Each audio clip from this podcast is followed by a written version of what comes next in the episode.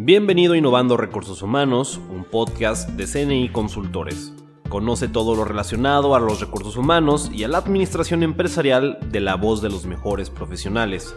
Formemos juntos empresas más competitivas orientándolas hacia la gestión del talento humano. Comenzamos. Me da mucho gusto presentarles a nuestra abogada laboral en CNI, la licenciada Cristel Mesa.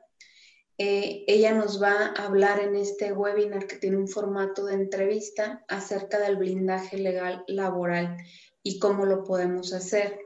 La entrevista eh, va a ser dirigida por su servidora. Yo soy Sofía Cabrales, soy gerente de recursos humanos en CNI y bueno, tanto la licenciada Cristel como yo entendemos perfectamente la mancuerna que debe de haber entre la parte laboral y la parte de, RH, ¿no? Ya, ya que nosotros operamos muchos de los temas que al final pueden resultar con ellos en algún pleito, una demanda o alguna revisión. Bienvenida, Cristel. Te agradecemos mucho el tiempo y el conocimiento que nos vas a transmitir. Hola, muy buenas noches a todos. Muchas gracias por acompañarnos, por permitirme este espacio para exponer un poquito a lo mejor de las dudas o las incertidumbres que precisamente eh, muchos de los patrones a través de, su departamento de recursos humanos que lleva a cabo toda la, cuestión de la administración del capital humano, eh, a, lo, mejor tienen ciertas inquietudes que realmente, eh, pues ahora sí que no nos las ponen en algún instructivo y que como bien mencionas, pues van muy ligados al tema este, tanto legal como administrativo, para todo el tema de la defensa de los patrones ante las autoridades laborales. Temas definitivamente muy importantes donde trataremos de hacerlo de la manera más digerible y, explicar la información eh, de manera muy puntual para que pudieran este, tomar medidas. Eh, a lo mejor si hay alguna cuestión que implementar dentro de las compañías, pues este sería el camino para iniciar toda esa parte que a lo mejor las empresas son un poco eh, a lo mejor omisas por, por un tema de, falta de conocimiento de lo que realmente deben de aplicar, pero de una manera digerible. Así es. Muy bien, Cristel, muchas gracias. Bueno, pues entonces eh, vamos a comenzar con la entrevista. Realizamos en conjunto, Cristel, con su servidora, una serie de preguntas que consideramos son claves en el desarrollo eh, correcto y asertivo de la parte eh, laboral y la parte capital humano. Entonces, Cristel, ¿cuáles son las autoridades del trabajo que me pueden requerir como patrón? Pues dentro de las principales, este, las que generalmente pueden llegar a mi centro de trabajo, entendiéndose como el establecimiento donde yo desarrollo mis, actividades este, laborales, puede ser Secretaría del Trabajo y Previsión Social a través de lo que es el área de inspección del trabajo, o en su caso puede ser la Junta de Conciliación y Arbitraje eh, por el medio de las demandas, sea la local o la federal. Generalmente estas son las dos autoridades que tienen más impacto dentro de las empresas o las son, son las más regulares más bien, o tendientes a hacer alguna revisión o algún requerimiento por parte de los patrones. Ok. ¿Y qué documentación o información necesitamos para atender esas inspecciones laborales? Aquí el tema es muy vasto porque realmente entendiendo que una inspección laboral se va a enfocar a revisar todas las condiciones o las normas que se deben establecer en los centros de trabajo, en cada uno de los centros operativos donde nosotros desarrollamos estas actividades, Obviamente, eh, los inspectores van con la encomienda de evitar cualquier riesgo de trabajo, cualquier enfermedad, cualquier tipo de siniestro que se pudiera dar en, los centros. Entonces, ellos van este, con la perspectiva de revisar desde nuestras instalaciones lo que es toda la, la cuestión de la infraestructura, inclusive a lo mejor de manera administrativa todo lo que es nuestra papelería, para verificar efectivamente que los trabajadores están desenvolviendo en un entorno de trabajo que realmente es sano para ellos eh, que no corren algún tipo de riesgo o prevenir ese tipo de siniestros para que tanto patrones como trabajadores puedan desarrollarse en un ambiente correcto. Eh, la información que a mí me pueden solicitar desde que llegan los inspectores, bueno, es obviamente la persona se tendría que identificar. Nosotros como patrones tenemos que darle esa accesibilidad para que los inspectores puedan desarrollar todo lo que es la verificación sin ningún tipo de contratiempos habrá a lo mejor la posibilidad de que entrevisten a uno que otro de los trabajadores que se encuentran de momento ahí en las instalaciones, con la finalidad de corroborar que la información que yo como representante patronal, en este caso el, Departamento de Recursos Humanos, como los mismos trabajadores que se encuentran desempeñando sus funciones,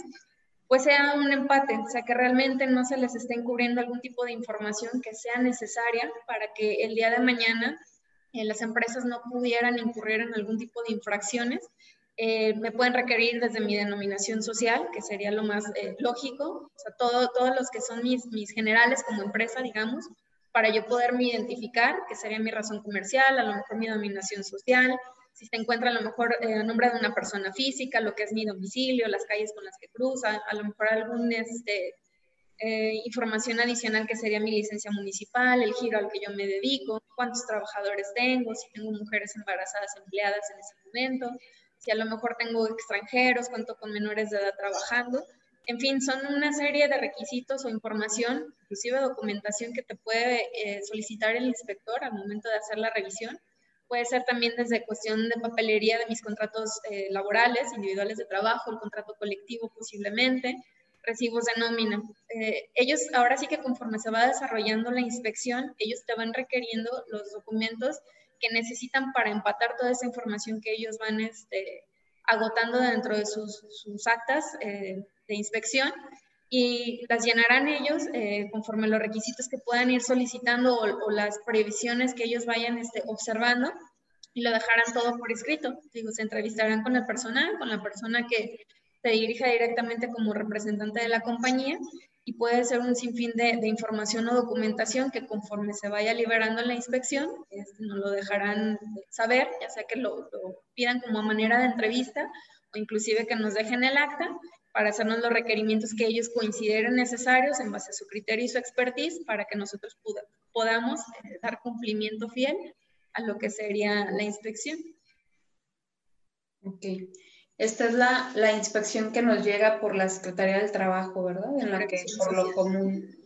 te expiden eh, el acta y te marcan ahí qué documentos y te marcan también la fecha. Muchas de las veces en las inspecciones realmente si a lo mejor tú como compañía tienes a la mano eh, la documentación, pues en ese mismo momento lo puedes desahogar con el inspector. Sin embargo, también muchas veces sucede que a lo mejor no tengo a la mano la persona encargada de la oficina donde se encuentra resguardada la documentación. A lo mejor no se encuentra en ese momento porque las inspecciones precisamente son sorpresivas, realmente no es que las tengan estipuladas Posiblemente a lo mejor yo no cuento con la documentación en ese momento y la autoridad me dejará esa acta para yo eh, recabarla y en su momento determinado presentarme directamente a Secretaría y dar cumplimiento con todas las solicitudes que me, que me manifestó dentro del acta. Oye, Cristel, y otra pregunta al respecto de esto. Por ejemplo, eh, no siempre tenemos toda la documentación completa. Creo que tenemos eh, conflictos en RH, sobre todo en la firma de recibos de nómina, de lista de asistencia. Entonces, ¿qué pasa si se llega el plazo en el que yo tengo que presentar la documentación y no la tengo completa? No voy a la cita, voy y me dan una prórroga. Te dan una prórroga. Generalmente cuando te expiden el acta de inspección, eh, te dan un tiempo determinado en base a la cantidad de trabajadores que tú comentaste que se encuentran en ese centro de trabajo, independientemente de las sucursales que tú puedas tener, la inspección es sobre el domicilio en específico. Entonces, dependiendo de la cantidad de trabajadores, ellos te dan un estimado o un plazo determinado para que tú cumplas con esa información y obviamente entre más trabajadores, pues hay más papelería y por ende el periodo que te pudieran otorgar es un poquito más este, extenso. En este caso, cuando tú acudes a, la, a la Secretaría del Trabajo, al área de inspección, y a lo mejor de los 10 documentos que te pedían, tú nada más tienes la posibilidad de presentar 7, ahí mismo en la, en Secretaría te otorgan una prórroga, por lo, generalmente, eh, por lo general, perdón, se trata de 30 días para que tú des cumplimiento a la parte que te faltó este, cumplimentar. Inclusive, eh, muchas de las veces también es benévolo eh, por parte de, los inspectores de secretaría e inclusive te pueden otorgar una prórroga un poquito más amplia o inclusive darte dos prórrogas más que, ellos a lo mejor consideren adecuado para que tú puedas dar ese cumplimiento, pero lógicamente sí es necesario que se dé, que se haga llegar a la Secretaría toda la documentación que nosotros nos está requiriendo para evitar cualquier tema de sanciones. Realmente los tiempos que nos establecen yo considero que sí son apropiados como para poderle dar un cumplimiento este, en tiempo y forma. Ok, perfecto. Y también, bueno, existen las, las comisiones mixtas, ¿no? Eh, ¿Qué solicita la autoridad laboral para que se establezcan estas en el centro de trabajo? Realmente el tema de las comisiones mixtas es parte de lo que les comentaba, que a veces muchos de los centros de trabajo son omisos en crearlas, en permitir que, realmente se sienten dentro de la compañía y eso nos libera de muchas responsabilidades para los que ejercen puestos que son de manera directa o que realizan funciones del patrón. Las comisiones mixtas se refiere a la integración de los grupos, ya sean partes representativas iguales de lo que son patrones y trabajadores, para formar este grupo equitativo en donde ellos puedan eh, realizar, bueno, las cinco que, que, nos marca la ley, que son como las principales, por decirlo de alguna manera, es la de,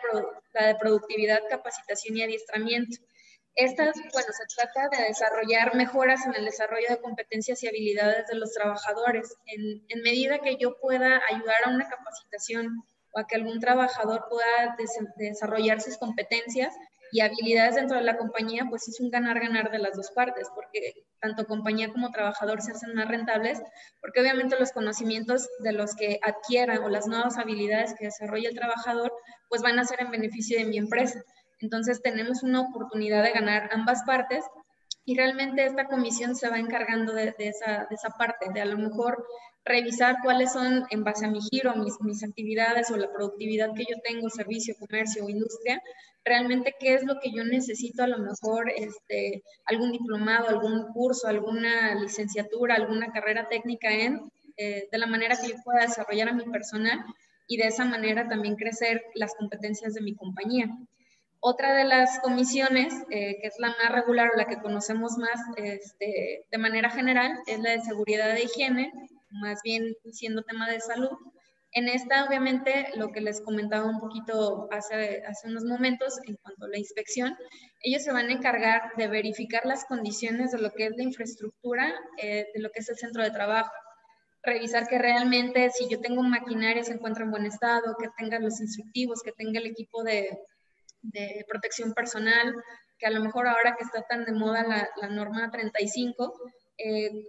establecer o verificar que realmente esté en un clima de, de, trabajo amigable, que realmente pueda ser un centro donde se desarrolle eh, las actividades de manera prudente, que realmente no sea este, algún, alguna estancia que sea a lo mejor conflictiva, eh, desarrollo de, de, la parte psicosocial, o sea, realmente ellos se, se encargan de esa parte de, de, crear un ambiente que sea sano dentro de la compañía, que realmente se cumplan todas las medidas. Hay una serie de normas oficiales mexicanas, eh, me parece que son 44. Eh, en este caso, ellos tendrían que estar un poco más en el apego de lo que se requiere en cuanto a mi actividad dentro de lo que es la compañía y de manera periódica se solicita que ellos tengan una revisión a lo que es el centro es como si fuera realmente una revisión interna, como la parte que les toca hacer a los inspectores, lo que nos hacen es auditoría externa, realmente la Comisión de Seguridad e Higiene tendría que hacerlo de manera interna y reportar lógicamente al patrón cuáles son las situaciones que ellos a lo mejor se están percatando de que no sé el tema de los extinguidores, eh, a lo mejor eh, el tema de que alguna de las maquinarias no se encuentra en buen estado. Esa es la parte que les compete al tema de la, de la Comisión de Seguridad e Higiene. Otra de ellas es la participación de los trabajadores en el reparto de utilidades. Bueno, pues este año, este, esta situación más la vemos nosotros año con año en el ejercicio fiscal.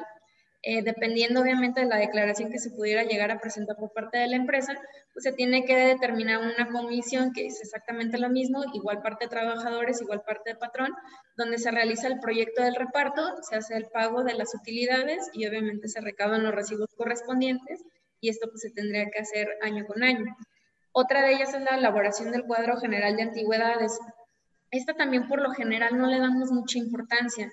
y esta sí es, sí es este, de peso dentro de las compañías porque al final del día determina lo que son las prestaciones porque sabemos que no es la misma cantidad de vacaciones que le corresponde a un trabajador que recién ingresó a la persona que a lo mejor ya tiene cinco años dentro de mi empresa. Porque posiblemente aparte de las condiciones que conocemos o prestaciones mínimas de ley, realmente hay empresas también que a lo mejor por el hecho de incentivar la estancia dentro de mi compañía o que tengan un crecimiento, posiblemente a lo mejor yo pudiera hablar de alguna prestación adicional que se pueda ir ganando conforme la persona va generando una antigüedad dentro de mi compañía, que también a, la vez me ayudaría a mí a no tener un tema de rotación constante de personal, que también eso sabemos que es una cuestión que genera mucha pérdida en cuanto a tiempo y dinero para las empresas.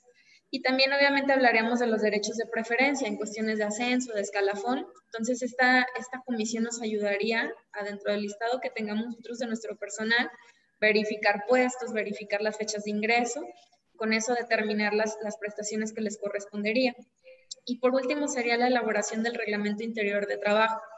Esta también es una de las comisiones que tiene que estar eh, en constante revisión, porque al final del día el reglamento interior de trabajo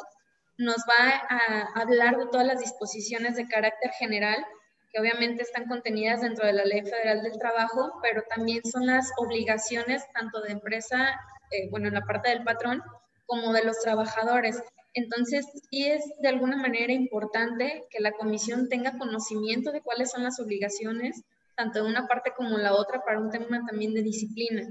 Eh, el hecho de revisar lo, que contiene el reglamento, de estar a la vanguardia, de revisar cuáles son las disposiciones este, mínimas que necesitamos contener, pero cuáles son a lo mejor las que necesita mi, mi compañía de manera más específica y ellos tienen que estar como a la vanguardia, por llamarlo de alguna manera, en lo que tiene que contener mi reglamento interior de trabajo, que sabemos que tiene que ir depositado ante la Junta, entonces, hay muchas empresas que de manera periódica realizan sus evaluaciones o sus revisiones a sus reglamentos y los están actualizando, inclusive dándolo de conocimiento a la, a la autoridad competente para que pueda tener un registro mi reglamento. Entonces, en ese sentido, pues realmente las comisiones sí nos aportan una parte importante. Eh, si quisiéramos llamarlo de alguna manera, a lo mejor también nos, nos ayudan a lo mejor a delegar un poquito lo que es el trabajo, para que no todo se concentre en las mismas dos personas que juegan el rol de patrón dentro de las compañías. Y les crea algún sentido de pertenencia también a los trabajadores, porque ellos se involucran en lo que son los equipos de las diferentes comisiones y brindan propuestas y la verdad es que suelen ser muy eh, de, de, mucho aprovechamiento realmente la participación que suelen tener los trabajadores este, y realmente es algo que no, no, se le da la importancia o la relevancia que debería de tener. Ok, muy bien. Oye, Cristel, en este tema de, del depósito de las comisiones mixtas o la documentación que nosotros en recursos humanos tenemos que presentar, pues ha habido como, como varios cambios, ¿no? Primero era, si voy y te requiero, me lo muestras. Después la parte de capacitación migró a lo tienes que cargar de manera digital. ¿Qué es lo que más predomina ahorita en la Secretaría del Trabajo en cuestión de las comisiones? Ahorita realmente se trata más bien de, siempre es documentar, o sea, siempre es que, que, que ahora sí que durante todo lo que dure una relación laboral, con el trabajador que tú quieras y necesites, realmente necesitas tener todo documentado. Ahorita te da mucho la posibilidad, inclusive en la Secretaría, de llevar todo de manera digital. Sin embargo, y a lo mejor no viéndome de manera muy ecológica, realmente te sirve más el tener un documento. Un documento habla bastante. Entonces, realmente hacer tus actas de integración, donde ya convoques al personal que va a formar parte de esas comisiones, les asignes tú un puesto o, unas actividades a desempeñar dentro de lo que será ese equipo, marcar tus pautas de cuándo, cada cuándo van a ser las, sesiones, sean ordinarias sean extraordinarias, los acuerdos que se toman dentro de las mismas asambleas, este, que se pudieran ir generando las actas o recorridos de verificación, realmente sí es importante que siempre quede todo documentado. La Junta tiene la obligación de recibir toda la documentación que se pudiera generar de este tipo de relaciones y lo ideal es que se llegaran a presentar, inclusive, bueno, más bien en este caso sería por parte de Secretaría. Entonces, es importante que siempre las actas, o sea, se, tenga que documentar todo, porque realmente el hecho de a lo mejor no darle la formalidad, el día de mañana sí nos pudiera llegar a poner en algún tipo de atropello este, y pudiéramos ser más vulnerables a algún tema de sanción. Entonces sí es importante que cada acuerdo que se tome por parte de la comisión siempre tengan las firmas, este, se establezcan todos los acuerdos a los que se llegan y obviamente esos queden en, archivo o resguardo de la, de la, misma empresa. Ok, perfecto. Y, por ejemplo, cuando, cuando existe una demanda laboral, ¿qué es la documentación o la información que más frecuentemente nos van a requerir? Puede ser cambiante dependiendo de de lo que el colaborador o ex colaborador haya mencionado o, la demanda que nos esté llegando. Sí varía mucho, este, realmente no hay como algún instructivo eh, en particular. Eh, realmente iba a depender en primero de a quién está demandando. Eh, en este caso puede ser persona física, puede ser persona moral. En persona, bueno, en este caso las demandadas pudiera ser inclusive hasta el domicilio, que sería lo del centro de trabajo. Puede ser directamente la actividad o el giro que desempeñaba la empresa, bueno, desempeña la compañía en la, en la, que estaba contratada el trabajador la razón comercial pudiera ser a lo mejor alguna denominación que no está, que pueda tener o no pueda tener un registro, como coloquialmente se les llega a conocer a las empresas. Puede ser la denominación social o puede ser inclusive alguna persona física, el propietario de cierto domicilio donde se desarrollan las actividades. Dependiendo entonces de la, que esté demandada, eh, sería la documentación que se solicitaría. Por lo general, en cuanto son personas morales, eh, puede ser la, el acta eh, constitutiva o los poderes notariales, puede ser la licencia municipal que juega un rol muy importante tanto en la inspección como en la demanda, porque muchas veces los trabajadores, el, conocimiento que tienen es cómo se llamaba comercialmente la compañía, pero no muchos saben cómo es la denominación social o el domicilio, porque al final del día pues ellos llegan y acuden a, casi siempre a la misma sucursal para desarrollar sus actividades, entonces por lo general suele ser este, cualquiera de ellas entonces, sí es de vital importancia tener a la mano nuestra licencia municipal, eh, la identificación del representante legal o quien sería el propietario. Eh, y ya en cuanto a, eh, lo que sería el expediente o la papelería del trabajador, el artículo 804 de la Ley Federal del Trabajo nos establece qué es lo que yo tengo que tener como, como documentación básica a la hora de enfrentar una contingencia. Por lo general, Dentro de la misma demanda, en cuanto al tema de la relación de hechos o la narrativa que hace el trabajador, ahí nosotros nos daremos cuenta qué es lo que al final del día nos está reclamando nosotros como patrones frente a una autoridad. En cuanto a las prestaciones, puede ser desde que te esté disputando la fecha de ingreso, porque a lo mejor él tiene conocimiento eh, de que fue antes de que nosotros siquiera lo contratáramos, puede ser que a lo mejor ahí te veía un tema de de discrepancia entre el dato que pudiera tener el trabajador y la empresa. Pudiera ser el tema del salario, que a lo mejor él manifieste que la última quincena no se le pagó, eh, que se le adeudan prestaciones, aguinaldos, vacaciones. Entonces, dependerá mucho de la narrativa y las prestaciones que te esté reclamando dentro del escrito de demanda. Y aquí sí es muy importante que de manera inmediata, en cuanto les llegue a ustedes este, una demanda, un emplazamiento, es muy importante que siempre se lo hagan llegar al departamento legal, que en este caso los pudiera asesorar, porque realmente aquí estamos hablando de términos. Entonces sí es muy importante eh, tener todo en tiempo y forma para nosotros poder tener una defensa adecuada y que el día de mañana eh, tengamos la posibilidad de, obviamente, debatir esta situación con el trabajador en lo que ya sería la competencia de la Junta. Pero sí, sí es muy variable. Muy bien. ¿Y qué documentos estoy obligado a conservar en caso de que la autoridad laboral me requiera como patrón? Justamente tocando ahorita lo que era la, pregunta anterior, eh, lo que les comentaba el, el, artículo de la Ley Federal del Trabajo eh, nos hace hincapié de lo que es la obligación, más no es una invitación de, de las empresas y muchas veces no lo, no lo, llegamos a tener o no lo tenemos en tiempo y forma. Eh, se trata de los contratos individuales de trabajo, entendiéndose de la duración o la, de, las, de las relaciones eh, laborales que, que, en ese momento se necesiten, porque pues también cada puesto o cada este, jerarquía dentro de la compañía o cada este, pues es muy, es muy peculiar, por llamarlo de alguna manera. Entonces, serían los contratos individuales de trabajo que deben de estar firmados, eh, deben de estar por las partes que lo están este, suscribiendo, las partes que, que, involucran la relación laboral, que en este caso es patrón y trabajador.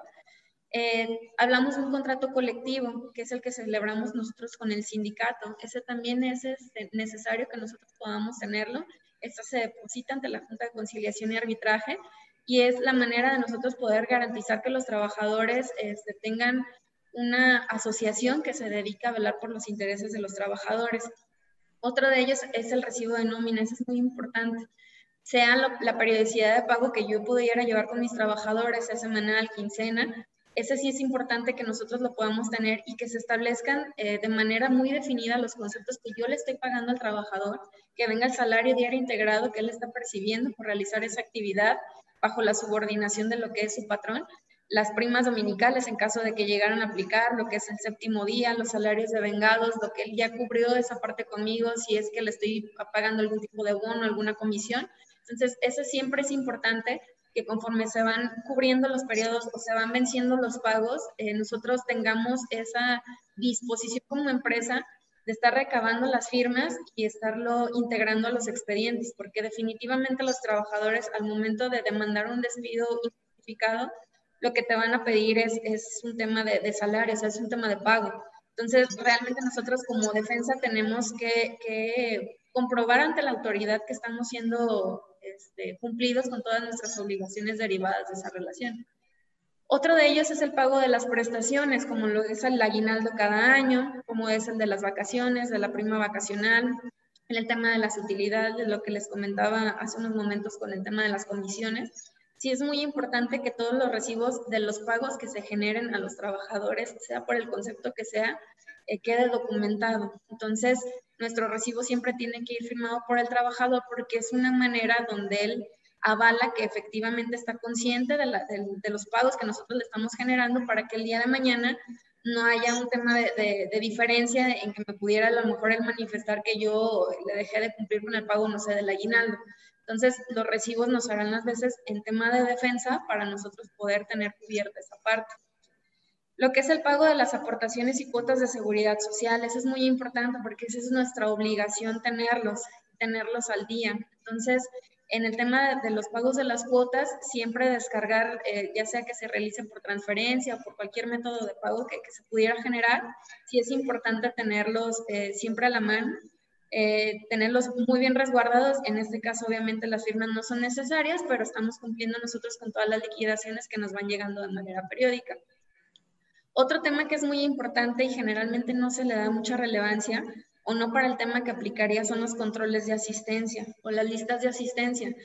Generalmente las empresas ahorita eh, se están yendo muy a la vanguardia de tener relojes checadores. Sin embargo, estos son pues al final del día son dispositivos que se pueden manipular. Entonces, lo ideal en este caso es que siempre se tenga o alguna bitácora que acompañe al reloj checador, porque muchas veces ya utiliza los datos biométricos, pero al final del día, cuando un patrón descarga ese reporte, pues al final se pueden llegar a manipular los horarios, los que vienen ahí. Entonces, es importante que si van a manejar el checador, que tengan a la mano también una bitácora donde mi letra del trabajador ponga su nombre, algún código de trabajador, en lo que es el horario de entrada a mi jornada laboral, mi salida a comer, mi regreso de la, hora de, de, comida y lo que sería la conclusión de mi jornada laboral día con día. En este caso, si a lo mejor les parece que es muy poco, este, muy poco práctico, lo que pudieran hacer es que efectivamente esos controles del reloj checador se pueden descargar y así como yo le puedo hacer llegar al trabajador su recibo de nómina, también de manera periódica, sea por semana o quincena, ellos me estén firmando el control que viene o que se descarga de ese reloj checador. Pero sí es muy importante siempre contar con la firma de los trabajadores, porque, insisto, el día de mañana, si llega a haber alguna discrepancia o algo, eh, nos da a nosotros mucha certeza el tener la, autorización o el consentimiento del trabajador en lo que es su firma. Porque luego a veces eh, suele suceder que se pactan ciertas situaciones con los trabajadores, pero a veces la relación de, trabajo dura tanto tiempo que muchas veces no estamos obligados a recordar lo que se trató de manera específica con uno, dos, tres trabajadores según mi planilla. Entonces siempre es importante que nada quede a palabra, que todo siempre quede escrito, porque pues entendamos que la ley federal del trabajo, al ser el, derecho del laboral un derecho social, pues tiende a ser más proteccionista de lo que es el trabajador al verlo como una parte vulnerable que por las empresas. Sin embargo, pues también la misma ley nos da la posibilidad de defendernos como patrones y muchas veces por omisiones, por no tener más papelería, por no considerar tener eh, archivo muerto,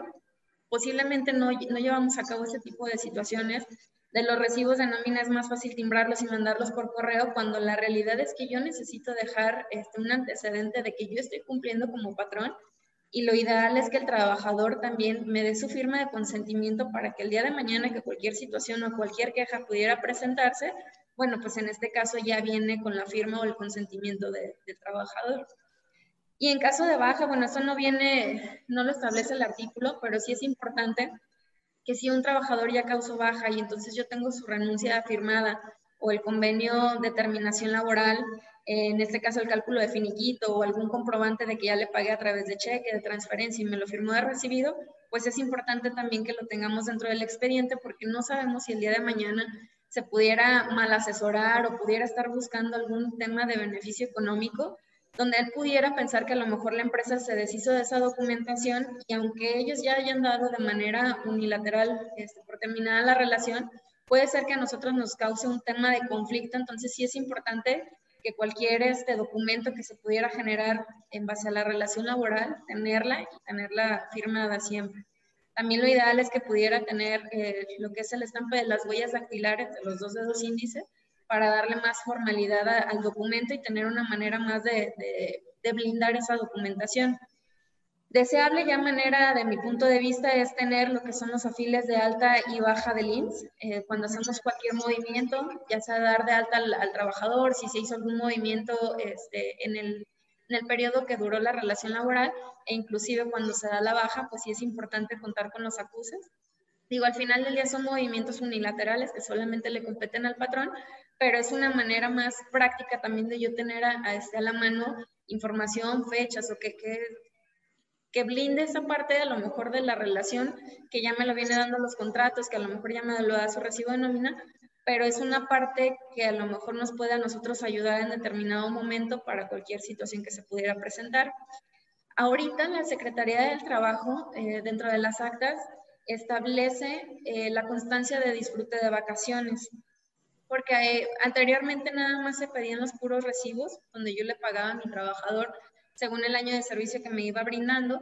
lo que sería el, su periodo de vacaciones más la prima vacacional. Sin embargo, ahorita, y en el entendido que las vacaciones se, se, dirigen a que el trabajador realmente pueda reposar, pueda descansar de ese periodo o de ese año de servicio que ha estado con nosotros, este, laborando para la compañía, pues reponga las fuerzas necesarias para que siga siendo productivo en mi compañía. Muchas veces a lo mejor se llega a los acuerdos por debajo de la mesa con el patrón de decir, sabes que a mí me conviene más que me pagues lo que llaman de alguna manera doble las vacaciones, que al final del día es, este, no me descanses, dame la oportunidad de seguir trabajando me las pagas como si efectivamente yo me hubiera retirado a,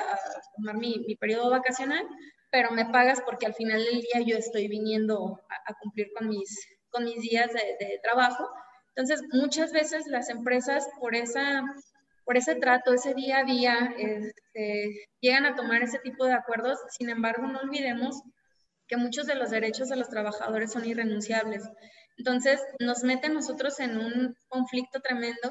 el llegar a ese tipo de, de, acuerdos, aun cuando el trabajador directamente te lo solicite, no es propiamente porque a lo mejor el, el patrón en este caso lo necesite, pero muchas veces dices, bueno, pues a lo mejor a mí no me, no me perjudica en nada que, que el trabajador siga viniendo, por el contrario, ya no tengo que buscar quien lo reemplace. Sin embargo, este tipo de situaciones sí nos va a poner el pie el día de mañana ante una autoridad.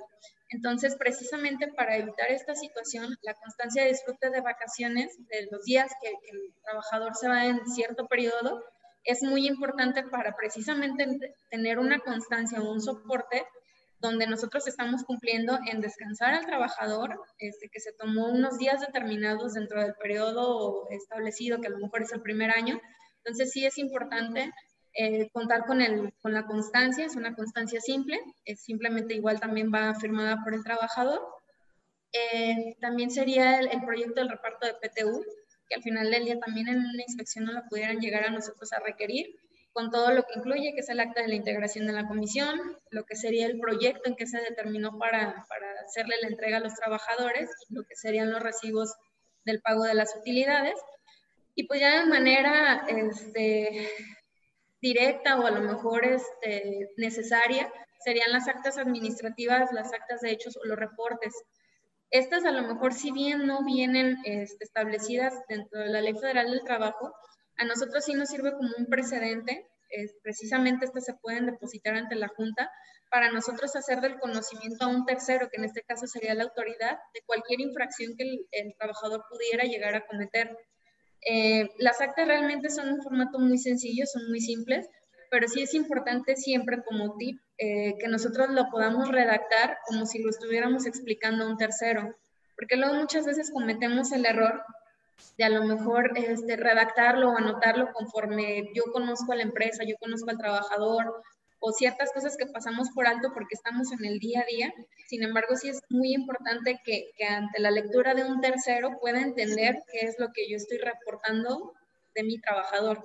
y obviamente que sea firmada ante dos testigos, que esté el patrón o el jefe inmediato de, lo que sería el trabajador y obviamente contar con la versión de cada uno de los implicados, en este caso el trabajador infractor, para que pueda este, tener la formalidad que se requiere y esta a su vez depositarse en conciliación. Sí es una llamada de atención para los trabajadores, realmente sí, sí tiene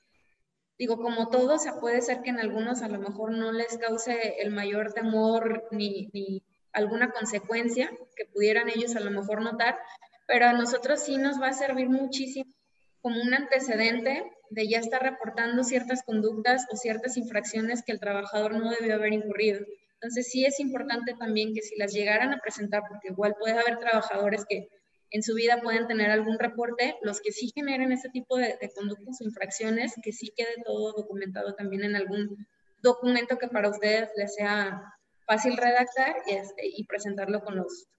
testigos y con los que estén involucrados. Muy bien.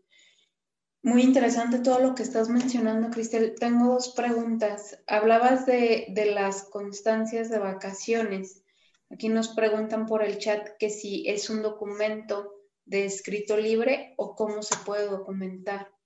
Realmente no hay, no hay este, una como normativa, eh, por llamarlo de alguna manera, que me, que me, establezca a mí qué debe de contener. Sin embargo, eh, en Secretaría de Trabajo y Previsión Social, nosotros podemos tener el acercamiento inclusive hasta lo que son los contratos. Eh, es muy importante que cualquier documento que nosotros generemos, sí tengamos la certeza que todos los documentos eh, se realicen de una manera que, puedan sernos funcionales, porque nada me va a servir un contrato que compré en la papelería, una constancia que a lo mejor se llena medias, un recibo de nómina que a lo mejor dice la cantidad y el nombre del trabajador, pero no que le estoy pagando. En este caso, en la constancia, eh, lo que debe de contener es el nombre del trabajador, el salario diario que percibe, el periodo que está disfrutando, si es el primer año, bueno, son los seis días que nos marca la ley, en caso que sean las, prestaciones mínimas, la cantidad que estaría recibiendo por estos seis días, lo que es su prima vacacional, eh, pudiera ser también el puesto, es como un tipo recibo de, de, las vacaciones, es casi tal cual, nada más establezca en qué días tomó, bueno, puede ser el primero, dos, tres, cuatro, cinco, seis de noviembre. Entonces, establecerlo nada más eh, y que venga la firma del trabajador. Inclusive si el de puño y letra puede poner hasta su nombre completo, pues sería lo ideal. Pero en cualquier documento que pudieran a lo mejor tener algún tema de duda, realmente la Secretaría del Trabajo sí está abierta a realizar cualquier tipo de consultorías o asesorías en cuanto a la documentación, porque al final del día ellos son los que nos pudieran requerir. Realmente no es que, que tenga que tener una información específica, pero sí tratar de completarla en medida de, de lo posible. Muy bien.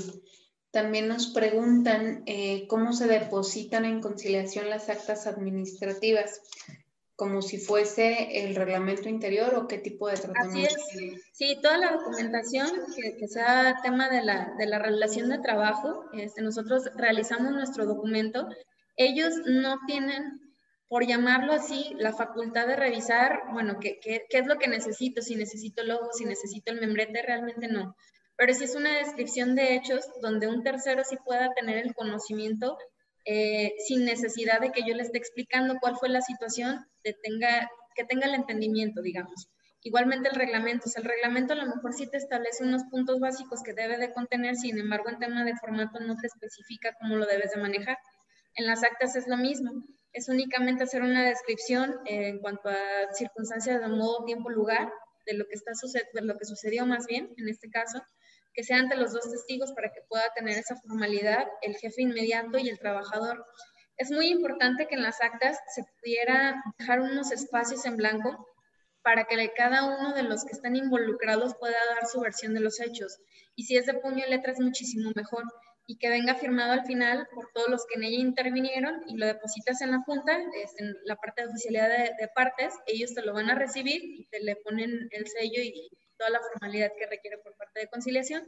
Ya únicamente tú lo integrarías a lo que es tu expediente laboral y el día de mañana que tú necesites este, ese antecedente o esa serie de reportes, pues, tú los puedas tener a la mano. Ok. Perfecto. También eh, nos preguntan, ¿quién hace las comisiones? Las comisiones las hacen dentro del mismo centro de trabajo. Bueno, realmente puede ser también a través de los sindicatos, pero no, bueno, la, la cuestión de la práctica realmente no se ve de manera muy común. Eh, yo sugiero que sea realmente con los mismos integrantes, lo, que son los trabajadores, se gira a lo mejor alguna convocatoria, eso ya dependerá un poquito de, cómo manejen la parte operativa las compañías, pero se pudiera generar alguna convocatoria y ya las personas que pudieran este, levantar la mano y, a lo mejor este, querer ser miembros de la comisión, pues ya únicamente se, determinará que sea partes iguales representantes patrones como de los trabajadores. Muy bien. José Solís, eh, Cristel nos está preguntando, eh, él dice que tiene un restaurante y al personal que él maneja le paga de forma diaria, que si tiene que hacer eh, recibos con esta frecuencia. Sí, cada recibo, más bien cada pago que tú hagas, hasta lo vemos en el día a día, siempre es importante tener una nota donde yo pueda tener la certeza de que realmente eh, tenga ese comprobante del pago. Entonces, sí, eh, en medida de lo posible, si tienes que eh, extender tu recibo, especificar qué es lo que le estás pagando tú al, trabajador en, este caso y que te, recibirle, ahora sí que el tema de la firma, ese sí es indispensable. Porque al final del día, como les comentaba, o sea, realmente ante alguna demanda laboral, pues realmente el trabajador lo que te va a pedir es dinero o va a alegar a lo mejor que tú no le pagaste su última quincena o que no le pagaste aguinaldo. Entonces, siempre para un tema de defensa como patrón, pues obviamente lo ideal es presentar los recibos y que estos estén firmados por los trabajadores. Ok. También eh, nos pregunta Alejandra Díaz, ¿las actas administrativas sirven si no he depositado mi reglamento interior ante la Junta? Sí, sí sirven. Realmente, bueno, no te establecen un, o sea, sí es el reglamento, un documento que tú tienes que presentar definitivamente, pero no te dicen eh, qué tiene que ir primero de qué. Entonces, realmente sí lo puedes hacer antes de, de, que formen un expediente dentro de la misma junta, que sería con el reglamento, sería así lo ideal, pero realmente tú puedes depositar cualquier documento que sea en base a la relación laboral que tú estás teniendo con tus trabajadores. Ok. Paulina Trujillo, eh, las actas administrativas depositadas en la Junta podrían ayudar como prueba en algún caso de demanda por despido. Nos hace, pregunta, nos hace la pregunta de cuál es el valor probatorio que le da la Junta al hecho de tener actas administrativas y no condenarme en juicio por despido injustificado. Dependerá mucho de cuál es la situación en específico. Realmente las actas que vienen a ser es como una parte que le va a dar esa fortaleza a los documentos que para nosotros es indispensable, los que les comentaba del artículo 804, que esa sí es mi obligación como patrón tenerlos. Entonces las actas lo único que va a venir a hacer, dependiendo de la situación que se haya dado en específico, pues yo presentaré mis testigos. En las confesionales mencionaré qué fue lo que realmente se, eh, se suscitó con lo que es el trabajador. Y obviamente esas documentales, al yo tener la validez o la validación más bien en este caso del trabajador con su firma, pues realmente eh, ahora sí que haría las veces de una declaración. Entonces realmente sí, sí tendrían por qué darle un, peso o una validez directamente en un procedimiento, siempre y cuando se acompañe de todo lo que sí es mi obligación como patrón presentar. Ok. También tengo una pregunta aquí de, de Carlos Muñoz. Los recibos timbrados de, de nómina sin firma ¿Sirven o no para comprobar que se está pagando? Sirve para comprobar que fiscalmente tú estás reportando el tema del pago, pero realmente lo que te funcionaría entonces sería acompañarlo con, en este caso si lo haces a través de una transferencia, en este caso sería la transferencia del pago, que obviamente venga, no sé, el, contrato que se pudiera eh, especificar que no sea nada más un número de cuenta, sino que esa cuenta pertenece al trabajador este, determinado pero la verdad es que sí es, sí es mejor tener definitivamente esos recibos timbrados, imprimirlos, viene un apartado donde viene efectivamente para poner la firma, sería lo, lo ideal. Muy bien. Muchas gracias, Cristel, por, las respuestas. Eh, esta que sigue es, parte de, la entrevista. ¿Qué debe de contener el contrato individual de trabajo? Porque yo he estado en organizaciones en donde los contratos o se tiene la idea que mientras más extenso, pues más nos cubre. En otras donde no, que sea cortito, que sea muy general, que no tenga nada de especificidad. Perdón. Este, entonces, ¿qué, ¿qué es lo ideal para tener en el contrato individual también para que no sea pues demasiado engorroso para el personal? Bueno, el artículo 25 de la Ley Federal del Trabajo nos establece cuáles son los requerimientos que tiene que tener nuestro trabajo. En este momento pues se los puedo leer. Sería el nombre, la nacionalidad, la edad, el sexo, estado civil, el CURP, RFC, domicilio del trabajador y por su parte eh, de la empresa, pues los, los eh, lo que sería la denominación, el representante legal, o en este caso si se trata de persona física, sería el domicilio, el RFC, el, domicilio fiscal o convencional, que es donde se desarrollan las actividades. Si la relación de trabajo eh, se trata de obra o tiempo determinado, por tiempo indeterminado, capacitación inicial, en fin, este, la duración de lo que sería la relación de, de trabajo específico para ese puesto, para esa persona que yo estoy contratando el servicio o los servicios que él debe de prestar, lo que sería el puesto, la categoría del puesto o inclusive hasta el departamento donde pudiera estar la persona asignada, eh, el lugar o la localidad donde se debe de prestar el, servicio, la duración de la jornada laboral, este para verificar también que la jornada sea eh, diurna, mixta, nocturna, la forma y monto del salario, el día y lugar de pago, la indicación si, si el trabajador va a estar o no bajo capacitación o adiestramiento según los planes que, pudiera conformar la empresa o en este caso la comisión mixta, las condiciones de trabajo como lo que son los días de descanso, vacaciones y todas las prestaciones que, que, vienen ya por añadidura a lo que eh, tendrá derecho el trabajador. La designación en este caso de beneficiarios, que eso sí fue una novedad, eh, en caso de tratarse, perdón, de un fallecimiento o una desaparición derivada de un acto delincuencial. Este también es necesario este, acotarlo, designarlo en mi contrato de quién sería, bueno, el nombre completo de la persona que quedaría como beneficiario en caso de que a mí me llegara a suceder cualquiera de esas dos situaciones. Y el parentesco que guarda la persona conmigo, también es necesario este, anotarla. En este caso de los contratos, eh, la verdad es que yo considero desde mi punto de vista que sí es necesario abundar en toda la información, porque al final del día,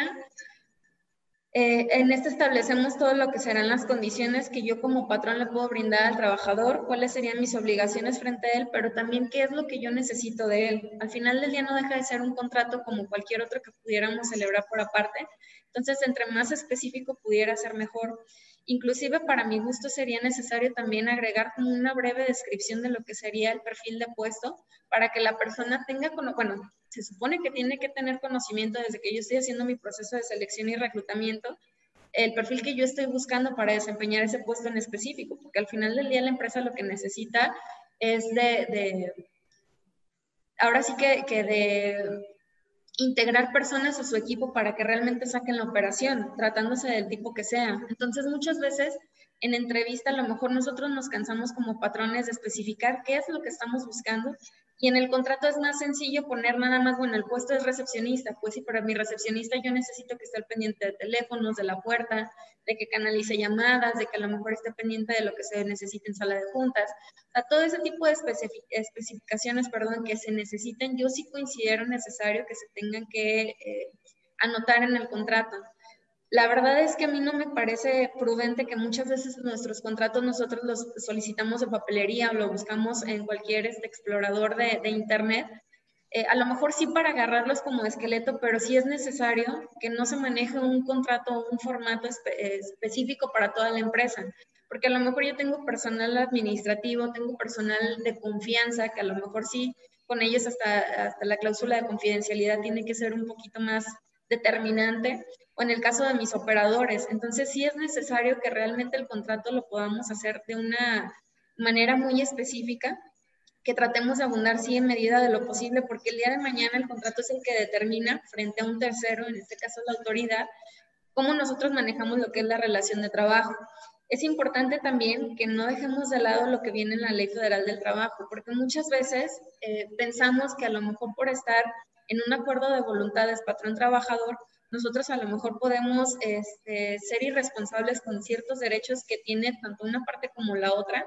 Entonces, al pensar que a lo mejor por el hecho de, estar de acuerdo los dos, podemos brincarnos esa parte, sí es, sí es necesario acotar que no es, este, no es posible. Realmente sí tenemos que echarle un ojo a lo que es la Ley Federal del Trabajo. La verdad es que es muy comprensible, es muy, este, muy entendible para, para cualquiera. Si le echamos una revisada, realmente sí es necesario que nosotros eh, tendamos, podemos tender a, especificar el contrato, porque de verdad muchas veces queda en palabra, en entrevista, lo que yo necesito, lo que tú necesitas, a lo mejor cuando ya le estoy haciendo su, su inducción, de especificarle, bueno, de qué se va a tratar, pero muchas veces a lo mejor la información no se nos queda o necesitamos este, de nueva cuenta aclarar este, ciertas dudas que tenemos porque a lo mejor en ese momento estábamos distraídos, estábamos nerviosos o cualquier situación que se pudiera derivar, es necesario siempre tenerlo bueno documentado. El día de mañana que algún trabajador me diga, sabes que a mí esta, esta parte no me la definiste, no me especificaste, bueno, pues yo tengo mi contrato firmado donde efectivamente tuviste conocimiento de, entonces, pues el día de mañana ante una eh, controversia, pues este, al final eh, me va a dar más validez a mí o más certeza de que realmente este, se tuvo todo por escrito. Y más porque, insisto, o sea, muchas de las relaciones de trabajo no van a durar un mes, como para yo tenga que acordarme lo que platicamos en entrevista, o que si mi personal de recursos humanos por algo lo tuve que modificar o tuvo que cambiar, bueno, pues el día de mañana que llegue alguna otra persona, pueda tener el conocimiento en base al contrato, que es lo que nosotros establecimos dentro de nuestra relación laboral. Entonces sí es importante que el contrato eh, lo hagan de manera muy específica, que lo hagan con detenimiento eh, y que obviamente coincida lo que yo le estoy comentando al trabajador que le voy a pagar por salario de área integrado, la fecha donde yo lo estoy dando de alta, que desde el día uno que la persona llegue a realizar sus actividades conmigo, lo primero que sea es que firme mi contrato y obviamente darlo de alta en el seguro para evitar cualquier tema de riesgo de trabajo, este, que el día de mañana se me vaya, a lo mejor me quiera demandar. O sea, cualquier situación que pudiera derivarse de, siempre es importante que el contrato sea la herramienta principal dentro de nuestra relación laboral. Entonces, en este caso pueden acercarse a alguna consultora, como en el, caso de CNI, que nos dedicamos directamente a lo que es la administración del recurso capital humano, o inclusive a la misma Secretaría del Trabajo. De verdad, ellos no, no tienen alguna inquietud en, tener esa asesoría por parte de, de, ellos hacia las empresas. Entonces sí es importante que realmente tengan conocimiento que el contrato es pieza clave dentro de nuestro expediente. Muy bien. Y hablando, por ejemplo, del expediente, eh, bueno, me voy a tener un poquito porque aquí nos, nos hacen justo una pregunta del contrato. ¿El contrato debe de tener el salario diario o el diario integrado? Eh, el salario diario integrado, porque al final del día son todas las prestaciones que juegan parte de lo que yo le estoy dando a percibir al, trabajador. Entonces sí es importante que tenga el salario diario integrado. Ok, muy bien. Mencionabas eh, justo ahorita al final de, lo que hablábamos del reglamento interior,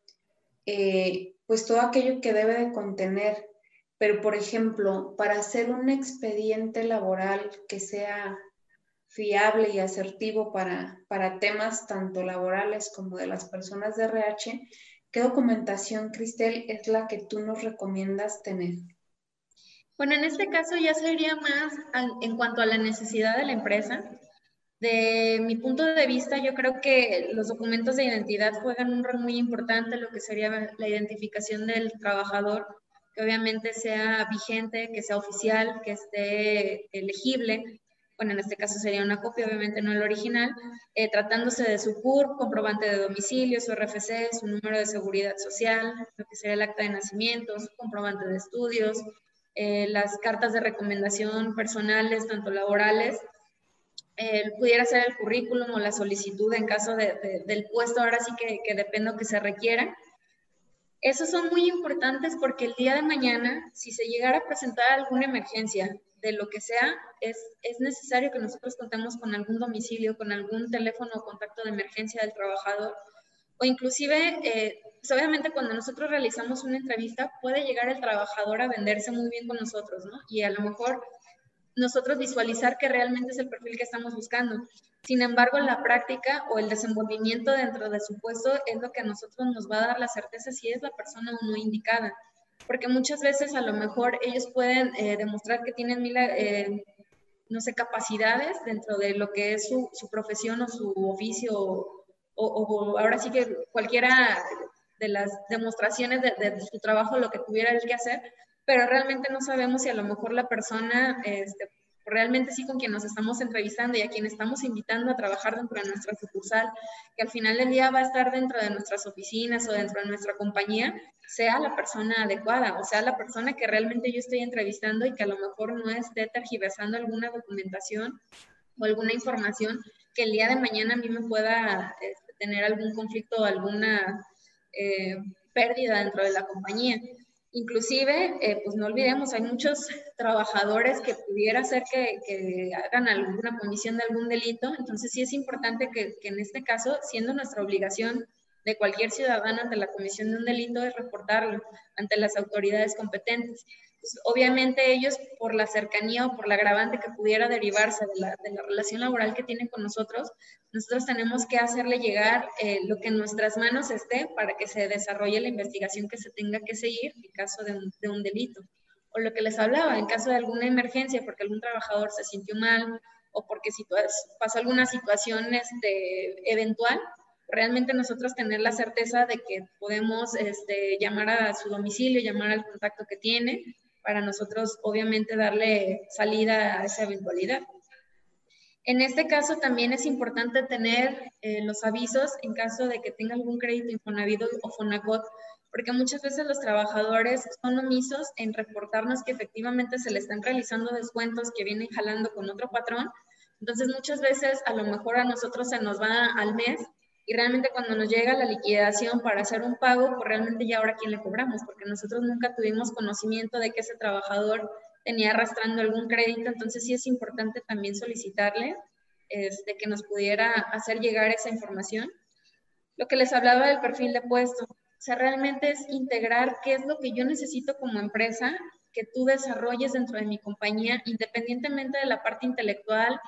eh, también cuestiones disciplinarias, bueno, yo necesito que a lo mejor sea una persona que sea muy puntual, una persona que a lo mejor tenga cierto grado académico, o sea, realmente todo, todo lo que yo requiero como empresa de, de ese trabajador en específico que está viniendo a ocupar ese lugar, yo necesito dejarlo muy bien detallado para que también el día de mañana, cuando mi comisión de productividad, capacitación y adiestramiento llegue a realizar las, las evaluaciones que a mí me da la potestad, la ley,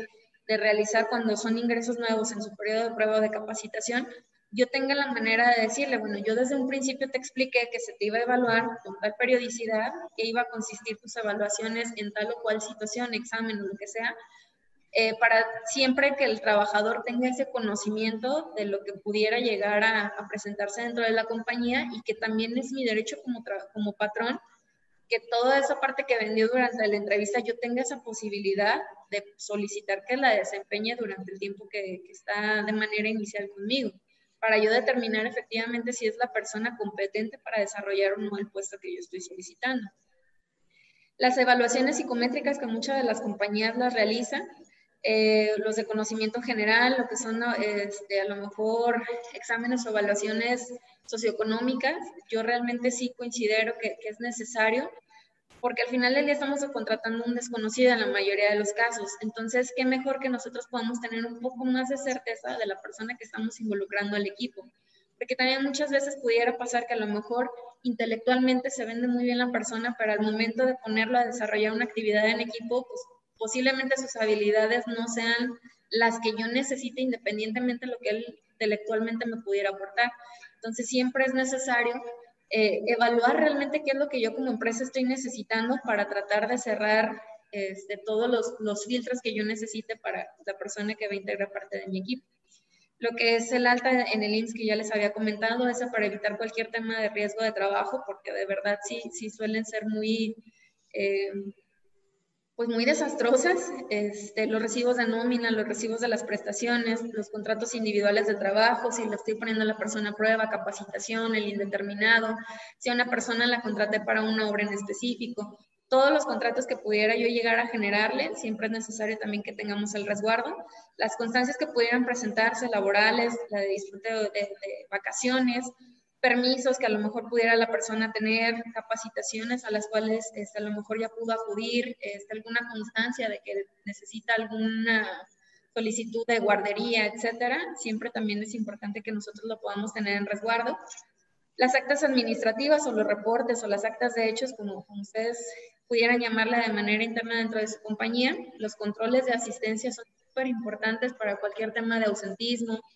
inclusive para el tema de las incidencias en cuanto a, este, a lo mejor, eh, retardos que pudiera llegar a tener el trabajador o las famosas tres faltas en el término de los 30 días. También es importante pues nosotros que tengamos la manera de, de poder acreditar que efectivamente el trabajador ya nos estuvo presentando y no solamente que quede este, en la versión de lo que es el patrón. El reglamento interior de trabajo es sumamente importante que esté depositado ante conciliación. Las políticas internas que pueda tener la compañía, que a lo mejor es mi código de vestimenta, a lo mejor el uso de, áreas comunes o cómo yo necesito que traten cierta maquinaria o las áreas de oficinas necesito que se comporten de cierta o tal manera o en el caso de, si tengo industria, bueno, pues en mis naves cómo yo necesito que, que se desempeñen o cuáles actitudes o cuáles equipo de protección pudiera yo brindarles, pues sí es importante que en las políticas internas yo pudiera establecerlo. Los exámenes médicos, que también la ley me permite realizarlos, también es importante que nosotros lo pudiéramos tener, sobre todo el tipo de puesto que la persona pudiera desempeñar. Entonces sí es importante que cualquier documento que me genere, es necesario que yo lo pueda tener en resguardo, porque el día de mañana es lo que me va a funcionar a mí como defensa ante cualquier contingencia laboral tratándose de inspección o tratándose de alguna demanda. Entonces sí es muy importante que siempre lo tengan, independientemente que a lo mejor pueda generarles una caja más dentro de alguna oficina o algún archivo, sí es muy importante que puedan tener toda su documentación, porque efectivamente la ley es más tendiente a ser eh, proteccionista de, de trabajadores, entonces si nosotros tenemos herramientas como patrones, pues hay que hacerlas valer y tratar de tener todo en tiempo y forma para que cuando se presente alguna contingencia, pues nosotros estar prevenidos. Muy bien, Cristel. Muchas gracias. Eh, Víctor Hernández nos hace la pregunta de que si es importante tener las listas firmadas por los colaboradores. Sí, como lo mencionaba hace rato, realmente sí es necesario porque de las listas de asistencia se pueden derivar muchas situaciones. Eh, generalmente las empresas tienden mucho a a lo mejor rescindir los contratos con los trabajadores por el hecho de presentar las tres faltas en el periodo de 30 días, que en este caso, bueno, eh, mencionándonos que tienen que ser más de tres, que serían las cuatro. Muchas de las empresas no tienen una manera de, de constatar efectivamente pues, que esta situación se presentó o algún ausentismo o algún abandono de trabajo, porque a lo mejor la persona se fue a comer y ya no regresó. Este, inclusive para un tema de riesgo de trabajo, bueno, determinar que la persona sí estaba o no este, desempeñando sus actividades con nosotros o que se encontraba en trayecto o cualquier situación que pudiera derivarse. Es muy importante que las listas siempre estén firmadas. Lo que les comentaba, el reloj checador realmente es un medio manipulable, entonces siempre es importante que, que a la vez del checador o haciendo las veces de se pudiera tener alguna bitácora o algún reporte impreso y sobre este firmado. Ok, perfecto. Eh, ¿En qué me perjudica que el contrato laboral no tenga el horario? En el tema del pago de horas extras, pudiera ser, este, siempre es necesario determinar lo que les, este, les mencionaba, especificar las condiciones que nosotros le estamos estableciendo a los trabajadores. Sin embargo, esta pregunta es importante porque no necesariamente yo lo tengo que delimitar. Ha habido algunos contratos que yo me he dado cuenta que te establece que las horas extras eh, son penadísimas, que en mi trabajo o en mi empresa nunca va a haber este, la, la realización de horas extras cuando realmente no lo sabemos, porque el día de mañana a lo mejor sí mi operación puede desarrollarse de 9 a 6 de la tarde este, y los trabajadores tienen su hora para, para su descanso, para tomar alimentos, pero muchas veces a lo mejor si me llegara a mí algún proyecto que sea un reto para mi compañía o que pueda ser la puerta para a lo mejor este, recomendarme con otras compañías, pues realmente son este, eventualidades que a lo mejor yo sí pudiera tomar ese proyecto para desarrollarlo y a lo mejor me implicará que un trabajador o dos, este, a lo mejor pudieran hacerme horas extras dos veces por semana durante tres semanas. Entonces, no es necesario, conveniente más bien, este, negarnos a que no va a haber horas extras, más bien especificar que si yo necesito que labores horas extras, bueno, va a ser eh, a, solicitud del patrón directo, va a ser por escrito, va a ser firmado por él, va a ser con un requerimiento de no sé 24 horas este, antes de que se suscite, bueno, este, este requerimiento extraordinario de lo que sería hacer una jornada adicional a la ya establecida.